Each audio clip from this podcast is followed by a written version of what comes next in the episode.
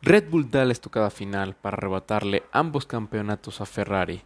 Tendremos todos los detalles del Gran Premio de España. Además, nos iremos a 700 kilómetros al Principado de Mónaco para traerles la gran previa de este gran histórico premio. Todo esto y mucho más en DRS activado.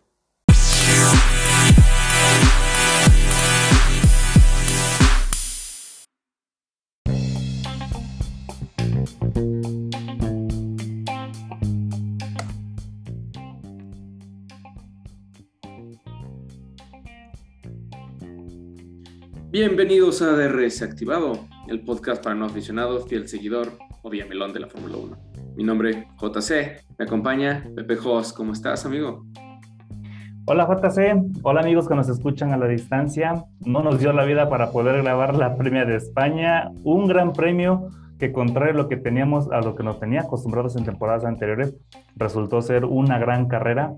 El cabalino rampante se empieza a desvanecer, el toro austriaco se, empieza a levantar de manera imponente sobre la escudería italiana y tras seis, seis carreras, por fin las flechas plateadas vuelven a ser protagonistas.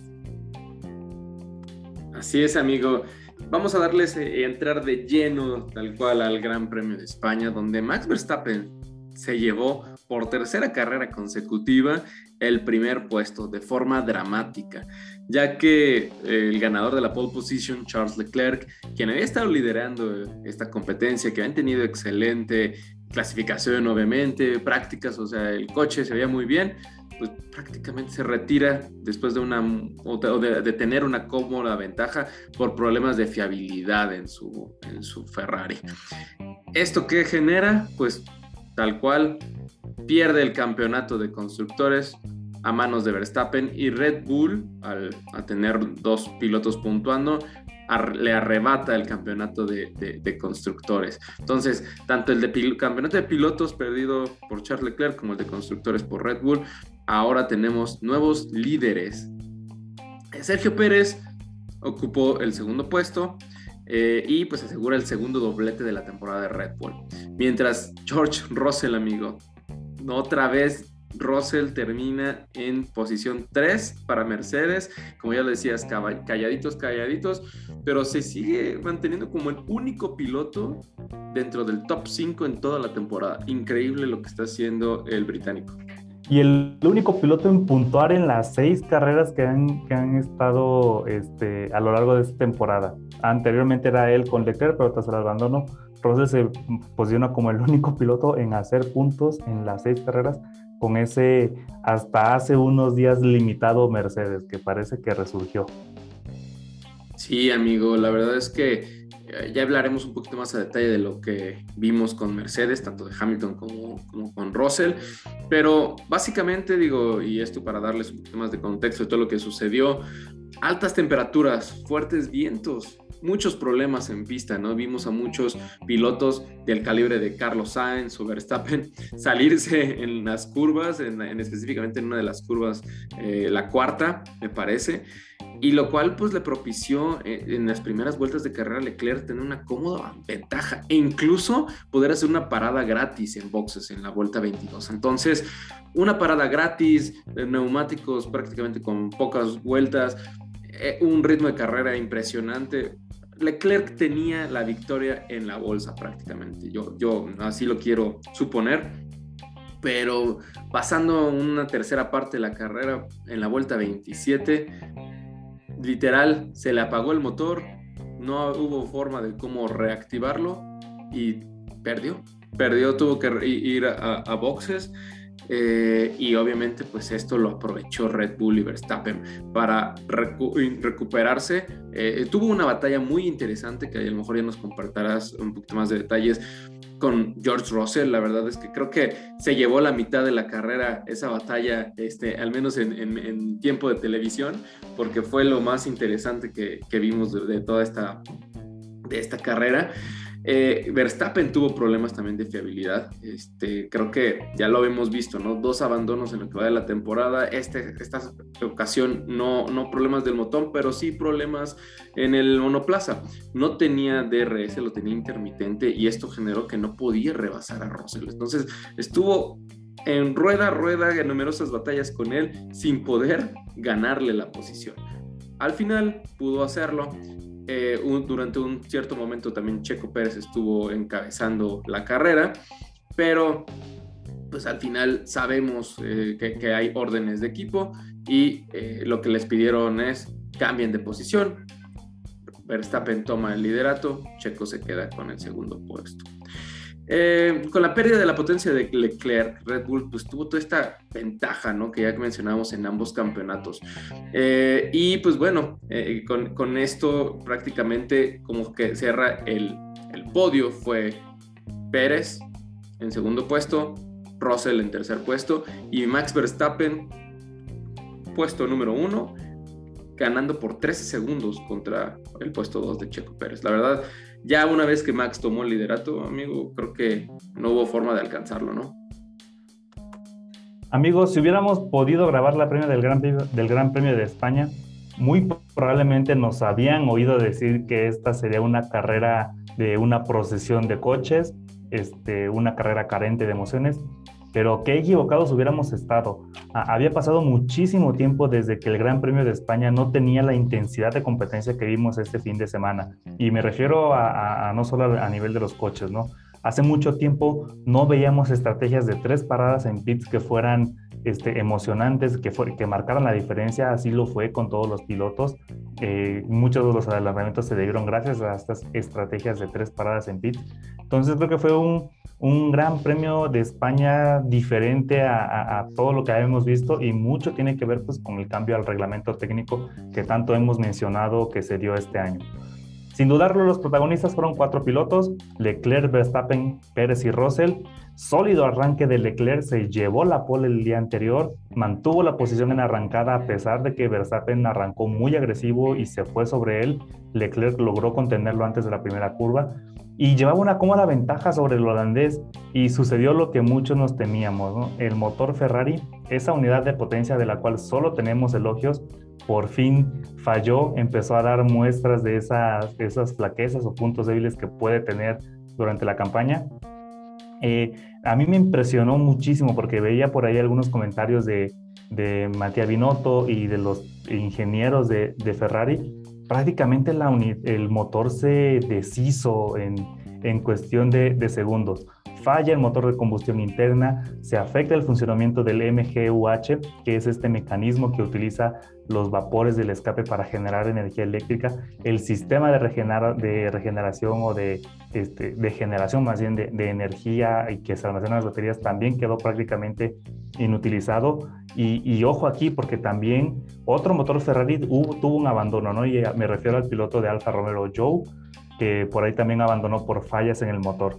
Entonces, esperemos que esta no sea una falla mayor en los componentes, que los ingenieros de Ferrari logren detectar qué es lo que está pasando y no se repita, porque de lo contrario, Ferrari va a tener muchos problemas a lo largo del campeonato. Van apenas seis carreras y, este, y de una temporada de 22, entonces hay que tener ojo ahí.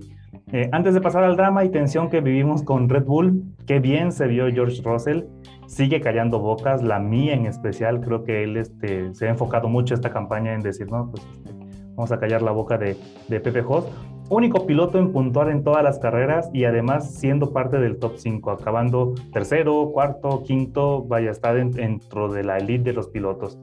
Creo que es cuestión de tiempos para ver el primer triunfo de Russell de la mano de Mercedes en uno de los grandes premios.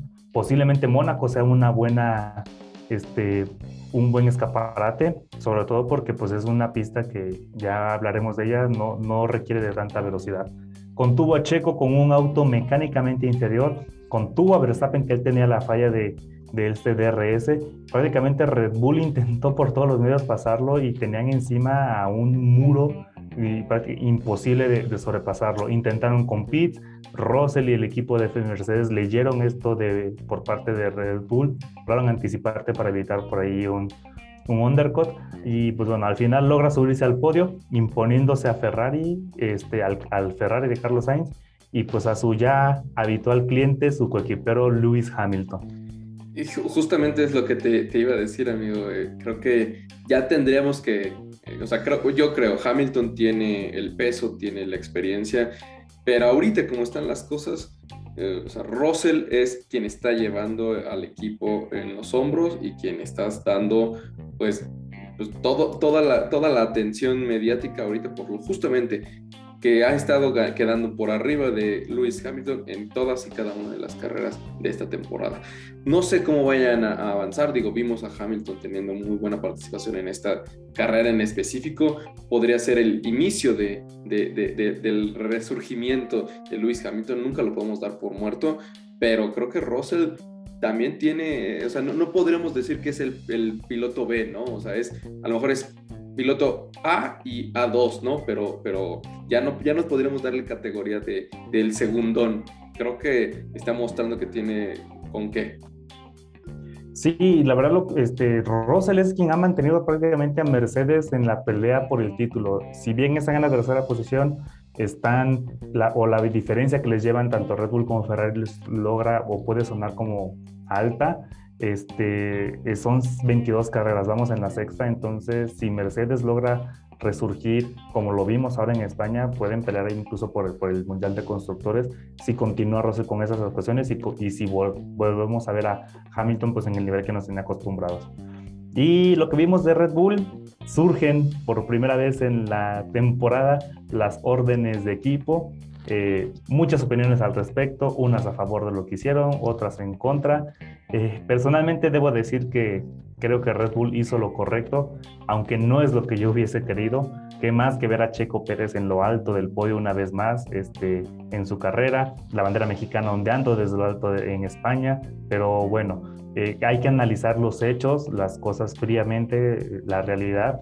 Verstappen venía con un mejor ritmo, hay que decirlo, eh, mayor velocidad, iba a alcanzar a Checo tarde o temprano. Y por otra parte, pues Checo este, lo ha demostrado, ¿no? Una cosa es que alcances al piloto y otra cosa que logres rebasarlo. Y más tratándose de Checo Pérez, el ministro de Defensa mexicano. Y si no lo creen, pues pregúntenselo a Lewis Hamilton, que lo sufrió toda la temporada pasada. Lo sufrió en Brasil, lo sufrió en Turquía, lo sufrió en Abu Dhabi y que a la postre pues significaría que perdiera el campeonato mundial. Eh, ¿Qué es lo único que pasaría? Que pasaría que tanto Checo como Verstappen se enfrascarían en una pelea sin sentido, o así lo considero yo. Creo que lo mejor para Red Bull es mantener ese 1-2 la mayor cantidad de carreras posibles para tener una ventaja sólida sobre sus competidores y ahora sí, ya que tengan esta ventaja que les permita eh, manejar el campeonato, pues darles carta libre, ¿no? Y a como les toque, como diríamos los mexicanos.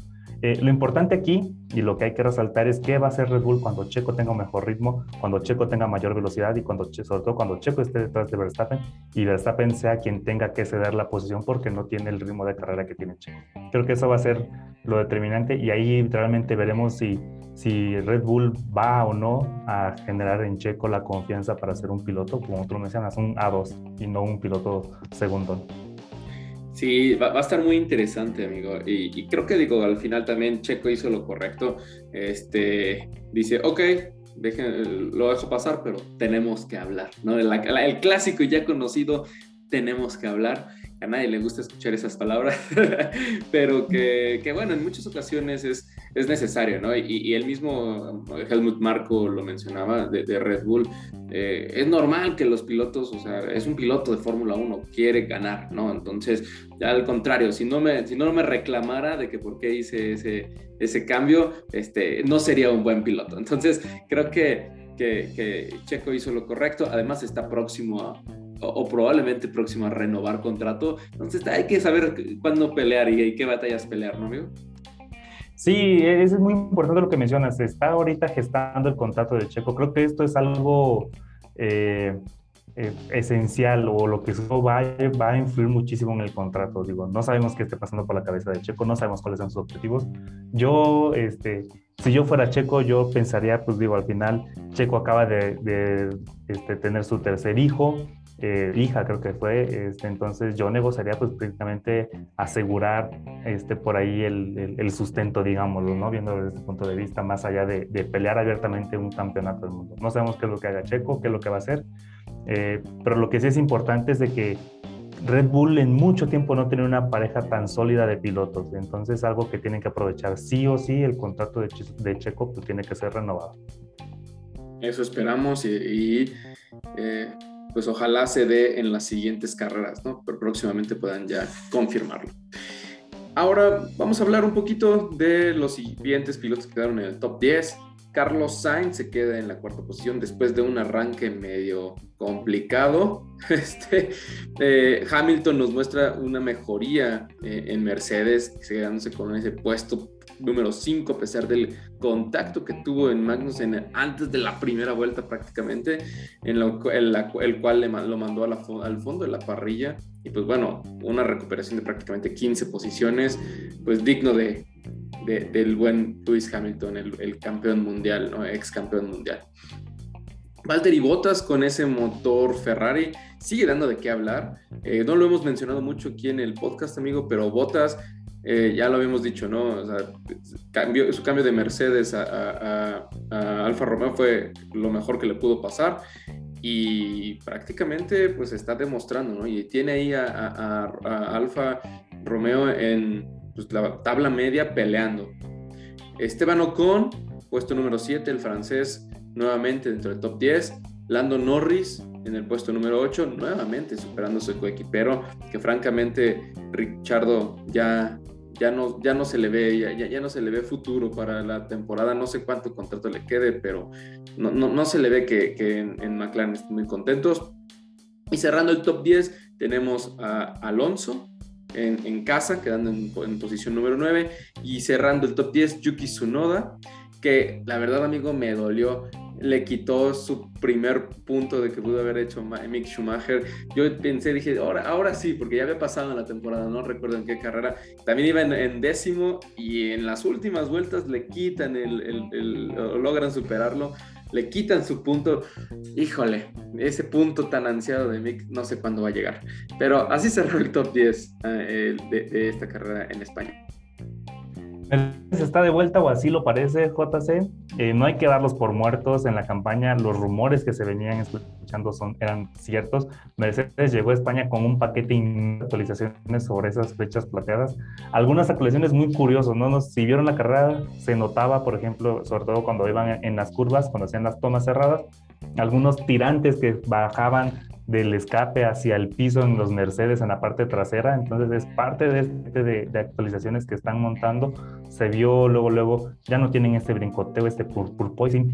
Tienen mayor velocidad, el coche es más estable. A pesar de que había muchísimo viento, nunca o no vimos escenas donde se estuvieran coleando. Entonces creo que Mercedes alza la mano para decir, oigan, aquí seguimos y aquí estamos en, en la pelea.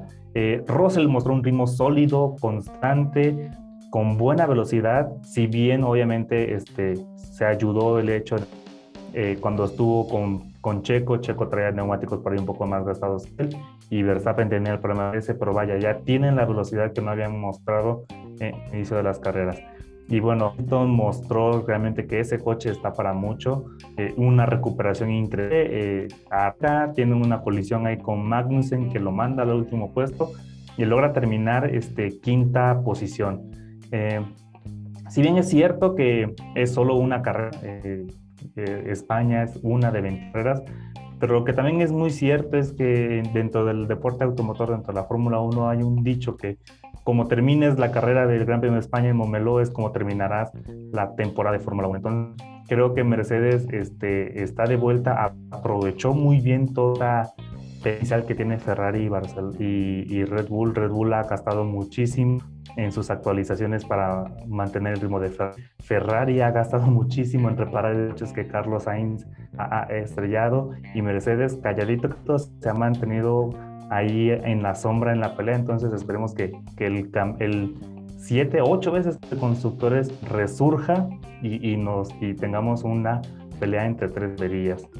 Eh, Sainz creo que ha marcado su papel en esta temporada. Creo que después de estas actuaciones va a convertirse en el piloto escudero de Leclerc en la búsqueda del primer campeonato del, Monegasco. Una lástima porque el español es un piloto con muchas cualidades, es muy bueno, pero la presión mediática está haciendo agos en, su temple, en su carácter y en su concentración. Entonces, yo creo que Ferrari simplemente ahorita va a optar por mantener a Sainz como piloto número dos y ayudar a Leclerc que obtenga este mundial de pilotos, algo como lo, lo que pasó con Checo la temporada pasada. Ya lo mencionabas, Bottas está completamente desatado, lleva ese Alfa Romeo a, a, pelear la tabla media. Hace tiempo que no veíamos a una escudería, a esta escudería sobre todo, compitiendo a, a ese nivel y sobre todo a Bottas manejando con ese ímpetu y ese y ese gusto por, por, el, por manejar un coche de Fórmula 1, no fuera ya de esta acción que se vivía en el equipo Mercedes. Esperemos que el motor de Ferrari que tienen no dé más problemas, que pues podamos ahí este, ser testigos de todo lo que puede hacer el, el fin. Los mejoraron bastante. Alonso tuvo una muy buena operación, arrancó muy bien, posición 20, porque por ahí hubo un cambio en la unidad de potencia. Este, en la primera vuelta avanza 5 posiciones y termina noveno. Eh, Ocon por ahí también adelantamientos interesantes, acaba en buena posición, pero bueno, ya sabemos la historia de los Alpine esta campaña. Una carrera buena por dos carreras, entonces, ¿qué, qué pasará con ellos? Norris, hay que mencionarlo de lo que hizo Norris la carrera pasada. Eh, había imágenes donde al parecer tenía problemas estomacales, estaba bombando antes de, de iniciar la se dudaba si iba o no a competir y aún así logra terminar en una en posición 8, muy por delante de Richardo que simplemente estuvo desvanecido eh, eh, toda la carrera y todo lo que va de la temporada. Este año termina el contrato de Richardo. Yo creo que esta es una llamada o algo que Pato Ward, que es piloto de McLaren en IndyCar, debe estar al pendiente como pues para alzar la mano y decir aquí estoy y, este, y buscar esa oportunidad en Fórmula 1 ante la deficiente actuación de, que lleva Richardo ahorita. Por último, Yuki Tsunoda cierra el top 10, bien lo comentas, le arrebata al final ese punto a Mick pero aquí es importante, Yuki Tsunoda ha mejorado muchísimo, ha madurado como piloto y pues encima de Gasly, que teoría del piloto número de, de Alfa Tauri, quien está por ahí después asiento de Red Bull, creo que de seguir así, eh, Gasly simplemente va a quedar desvanecido por, por este pequeño titán Yuki Tsunoda. Así es, amigo. Y pues bueno, con esto vamos a cerrar el Gran Premio de España y nos vamos a 700 kilómetros por la costa de la península ibérica para cruzar la frontera francesa, en Montpellier y Marsella, para cruzar a uno de los principados de Europa con más ingresos y mayor tradición, Mónaco. Capital del deporte motor, amigo, la carrera más preciosa de Fórmula 1. Hay pilotos que incluso prefieren a Mónaco antes que ganar este, el Mundial de, Pilotos. Es una de las carreras o uno de los eventos que forma parte de la triple corona del automovilismo mundial, junto con las 500 de Indianapolis y las 24 horas de Le Mans. Eh, triple corona solamente ha sido ganada por un piloto, un piloto inglés, Graham Hill, la única persona, el copiloto en toda la historia en haber conseguido ganar el Premio de Mónaco, las 500 millas de Indianapolis y las 24 horas de Le Mans.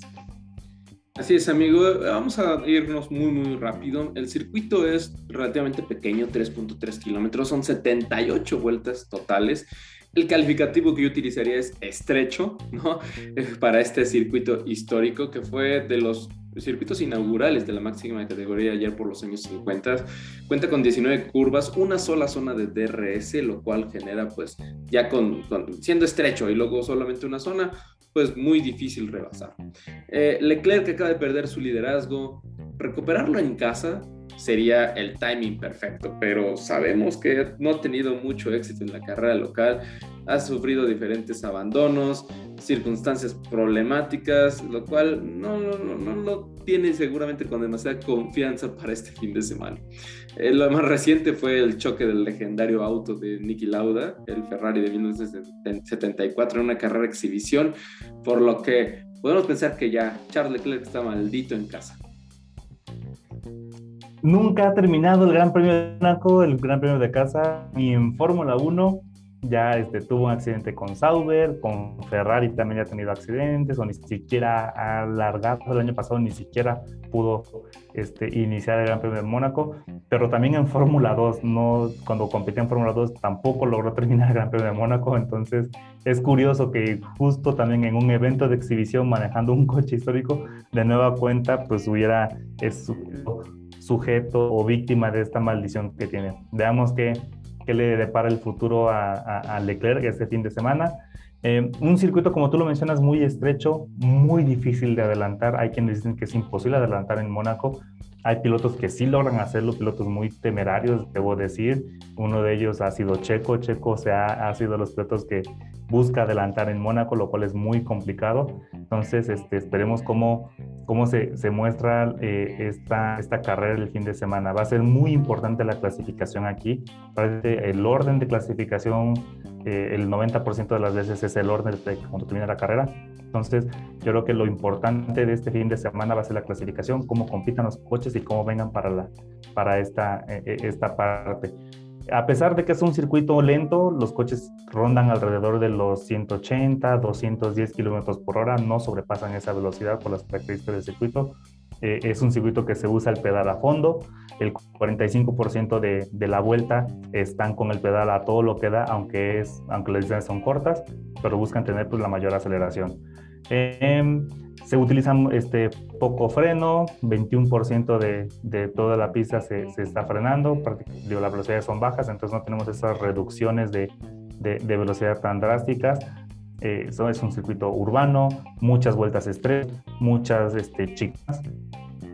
Esas zonas de nada alta, por así decirlo, entonces va a ser una carrera muy interesante. Aquí la carga aerodinámica es vital.